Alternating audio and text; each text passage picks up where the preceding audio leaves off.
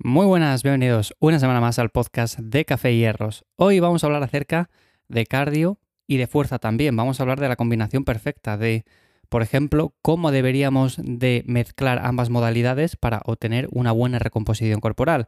Y voy a responder para ello algunas preguntas que normalmente surgen, que me llegan y que son bastante interesantes, sobre todo para cualquier persona que esté empezando y tenga dudas al respecto. Así que hoy en este último episodio de agosto vamos a tratar este tema y como siempre antes de nada os recuerdo que me encontráis en mi web ivyamazares.com, ahí os echo una mano con vuestro entrenamiento y si queréis recibir la newsletter cada 15 días en la cual comparto un poco cómo entreno, cómo me alimento, cómo gestiono mi día a día, lo podéis hacer, os podéis apuntar en lifters.es. Como digo, voy a responder algunas preguntas que surgen alrededor de este tema porque normalmente cuando se habla de fuerza y de cardio se tiende a confundir algunos aspectos y hay muchas personas que, por ejemplo, tienen el objetivo de obtener una recomposición corporal, de ir perdiendo grasa o sencillamente simplemente de ir ganando masa muscular con el paso del tiempo y tienden a mezclar conceptos y normalmente plantean algo erróneo. Así que como digo, para ello voy a responder algunas preguntas que considero importantes, que normalmente me llegan, y como se suelen repetir, digo, bueno, pues voy a hacer un episodio específico tratando estos temas. La primera pregunta sería si se puede perder grasa haciendo solo cardio, y la respuesta está bastante clara. Sí que se puede perder grasa haciendo únicamente cardio. También es verdad que hay que tener en cuenta que el cardio es una actividad que normalmente quema más calorías de media que no, por ejemplo, un levantamiento de pesas. Pero no solamente nos tenemos que fijar simplemente en las calorías que quemamos, sino también en, por ejemplo, de dónde queremos perder ese peso. Si yo, por ejemplo, quiero perder, pongamos 5 kilos, está claro que lo que quiero perder son 5 kilos de grasa, no, por ejemplo, 3 kilos de grasa y 2 kilos de masa muscular. El motivo es muy simple y es que si yo pierdo 2 kilos de masa muscular a igualdad de peso perdido, lo más probable es que al espejo me vea peor que no si pierdo esos mismos 5 kilos, pero de grasa. Por lo tanto, cualquier persona que evidentemente plantee un entrenamiento cardiovascular únicamente va a ir perdiendo grasa siempre que cumpla con la alimentación, pero en los numerosos estudios que se han visto, por ejemplo, comparando personas que hacen solo fuerza o solo fuerza más cardio o únicamente cardio, pues se puede llegar a ver las diferencias en cuanto a la masa muscular que son capaces de mantener. Las personas que entrenan solo fuerza y generan ese déficit calórico son capaces de mantener la gran mayoría de masa muscular y, por qué no, si son personas principiantes, pueden incluso aumentar el músculo. Las personas que hacen fuerza más cardio pierden más cantidad de grasa sencillamente porque aumentan el gasto calórico. Y las personas que hacen únicamente cardio y que no hacen fuerza pierden también grasa, evidentemente, pero también pierden mucha masa muscular por el camino. Y por lo tanto, esta es una opción que normalmente yo desaconsejo. Si lo que quieres es perder grasa, el entrenamiento de fuerza es sí o sí obligatorio, principalmente porque con él vas a obtener una buena recomposición corporal. Luego, otra pregunta también bastante típica sería que cuál quema más calorías. Esta ya la he contestado en la pregunta anterior. Normalmente el cardio por unidad de tiempo quema más calorías que un entrenamiento de fuerza, pero no tenemos que fijarnos únicamente en eso. Cuando nuestro objetivo es ir perdiendo grasa poco a poco, sabemos que la alimentación juega un papel fundamental y que tenemos que ir generando un déficit calórico con el paso del tiempo. ¿Qué es lo que pasa? Que si yo, por ejemplo, quemo muchas calorías con cierta actividad, bueno, pues no va a ser necesario que baje tanto las calorías de la alimentación, por así decirlo. Si yo quemo menos calorías a lo largo del día y hago un entrenamiento sencillito de poco tiempo, pues voy a tener que recortar más estas calorías y por lo tanto menos nutrientes voy a consumir. Y por eso siempre digo lo mismo, que hay que combinar entrenamiento de fuerza y cardio, pero que además tenemos que movernos bastante a lo largo del día para que por lo menos ese déficit calórico venga en mayor medida de la actividad que hacemos y no del déficit calórico que estamos generando con la alimentación. Si yo, por ejemplo, corto mucho las calorías, que es algo que se suele ver mucho en personas que buscan una bajada de peso bastante brusca, bueno, pues lo que suele pasar es que tengo que cortar mucho los nutrientes que aporto y por lo tanto esto también es perjudicial para el cuerpo. Si yo soy capaz de ir perdiendo grasa mm, ingiriendo 2.500 calorías o 3.000 calorías, eso va a ser siempre mucho mejor que no, por ejemplo, si lo tengo que hacer ingiriendo 1.500 calorías o incluso menos. Y hay muchas personas que basan su pérdida de peso principalmente en bajar un montón las calorías, hacer un montón de cardio y aquí combinamos lo peor de ambos mundos. Por supuesto, el cardio quema muchas calorías, pero también va a quemar mucha masa muscular. Y si consumimos muy poquitas calorías por parte de la alimentación, pues lo más probable es que se pierda de todo. O sea, se pierda grasa, se pierda músculo, pero que al espejo el efecto visual sea malo. Es decir, no obtengamos el look que estamos buscando. Así que bueno, a la pregunta de cuál quema más calorías, el cardio quemaría más calorías, también depende evidentemente del cardio que estamos haciendo, porque un cardio hit es muy diferente a un cardio lis, también depende de la duración, bueno, depende un poco de muchas cosas, pero bueno, como norma general, si corremos a 10 km por hora y quemamos, no sé, 300 calorías en media hora, pues seguramente levantando pesas en ese mismo tiempo quememos algo menos. Pero bueno, las calorías no es lo relevante aquí, como habéis visto. Luego otra pregunta también importante es, ¿qué significa realmente entrenar fuerza? Porque, vale, sí, tenemos que combinar entrenamiento de fuerza con cardio, pero ¿qué significa realmente entrenar fuerza? Porque hay muchas personas que todavía en este aspecto están un poco perdidas. Y cuando hablamos de entrenamiento de fuerza, aquí nos estamos refiriendo a un entrenamiento contra resistencias. Esto lo podemos hacer con una resistencia externa o lo podemos hacer incluso con nuestro peso corporal.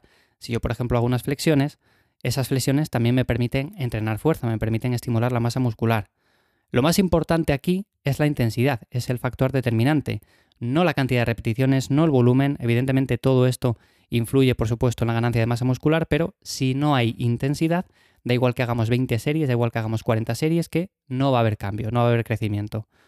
Tampoco va a depender del material que utilices, de si vas al gimnasio o no, porque hay muchas personas que van al gimnasio y que da igual porque realmente no entrenan con intensidad, no tienen un buen plan y luego tenemos el caso contrario, a personas que entrenan en su casa con muy poquita cosa, con unas anillas, con su peso corporal y que tienen buenos entrenamientos y van consiguiendo poco a poco los cambios que se proponen.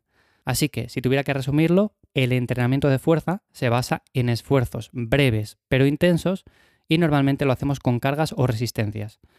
¿Qué no es un entrenamiento de fuerza? Bueno, pues no es caminar o correr, eh, hacer pilates o yoga tampoco es un entrenamiento de fuerza. Jugar al fútbol, aunque no lo parezca, pues tampoco es un entrenamiento de fuerza. Eh, ir a natación tampoco. Normalmente estos entrenamientos de CrossFit que se basan en circuitos de hacer unos cuantos burpees, de hacer saltos a un cajón, todo esto tampoco es entrenamiento de fuerza porque son circuitos metabólicos. En definitiva, podríamos definir al entrenamiento de fuerza como, por ejemplo, una pauta de series con repeticiones en las cuales lleguemos cerca del fallo y cuyas variables más importantes son la intensidad, la sobrecarga progresiva y por supuesto las otras que también están relacionadas como son el volumen y demás. Así que bueno, eso sería un entrenamiento de fuerza y pasando a la siguiente pregunta sería cómo combinar ambas para que por ejemplo sea superior a hacer solamente una. Aquí lo más relevante es determinar cuál es la más importante de las dos. Hemos dicho que el cardio es una actividad opcional que está muy muy bien porque nos ayuda sobre todo también a aumentar el VO2 max, así que es algo que yo siempre recomiendo, pero si tenemos que determinar lo que es más importante, sin duda alguna, esta es la fuerza. Así que al incluir estos dos entrenamientos, mi recomendación es que se hagan de 3 a 4 sesiones de fuerza por semana y de 1 a 2 de cardio. Esto también puede cambiar, evidentemente hay personas que hacen más sesiones de fuerza, hacen también alguna sesión más de cardio, depende un poco de tu recuperación y de las sensaciones que vayas notando. Pero siempre tienes que priorizar la fuerza principalmente por eso, porque te va a permitir quemar un mayor nivel de grasa, pero a la vez manteniendo la masa muscular o incluso ganándola. Si por ejemplo no eres una persona que te guste mucho el cardio, que lo aborreces, que realmente te da mucha pereza salir a correr o similares, bueno, pues te diría que una buena alternativa es el HIT, son entrenamientos por intervalos de alta intensidad que son más cortos, pero que ofrecen muchos de los beneficios del ejercicio aeróbico en menos tiempo y por otra parte, también aumentar el NIT, que es básicamente la actividad que realizamos en el día a día que no está asociada con actividad física no programada. Por ejemplo, caminar, ir a hacer la compra, eh, limpiar la casa, limpiar el coche.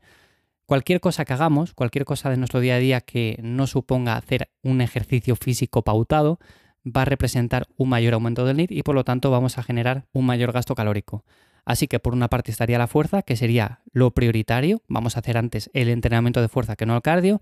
Luego, si hacemos alguna sesión de cardio, por ejemplo, 15-20 minutos, pues vamos a dejarlo para después del entrenamiento de fuerza.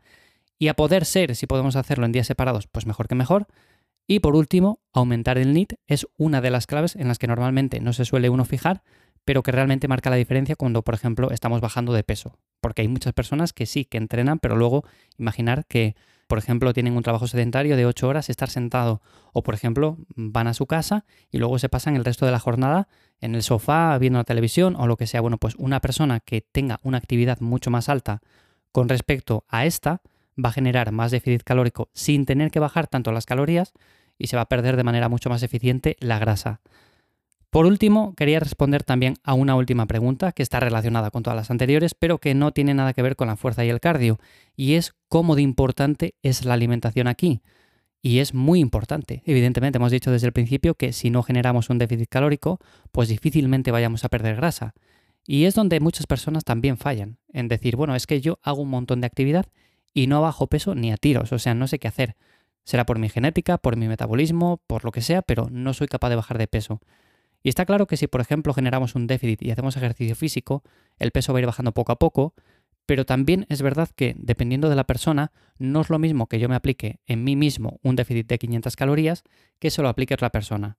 Hay personas que, por ejemplo, tienen un metabolismo mucho más bajito, que necesitan pasar mucha más hambre, que van a estar mucho más cansadas al hacer ejercicio físico, por lo tanto, también el cuerpo tiende a regular todos estos procesos y va a hacer que esa persona se sienta más cansada, eh, más fatigada, va a reducir el gasto calórico de procesos vitales, por lo tanto, esa persona le va a costar mucho más ir bajando de peso que no, por ejemplo, a mí, que quizás soy una persona más activa, que puedo comer sin problema 2.500 calorías e ir bajando de peso, etcétera, etcétera. Así que, por supuesto, controlar la alimentación, lo que se come también es importante para saber por lo menos en cuántas calorías estamos y si somos personas que lo tenemos más sencillo, pues controlando las porciones sería más que suficiente. Pero bueno, es algo de lo que podría hablar en otro episodio de manera un poco más extensa, porque dependiendo de cada persona, también el tema de calorías, de alimentación, es un mundo. Pero bueno, hasta aquí lo que quería comentar hoy acerca de fuerza y cardio, de algunas preguntas que son bastante frecuentes y que me parecía importante resolver. Espero como siempre que os haya gustado el episodio y si ha sido así, valoro mucho que dejéis las 5 estrellas en Spotify, que lo compartáis con cualquier persona a la que consideréis que le puede resultar también de ayuda.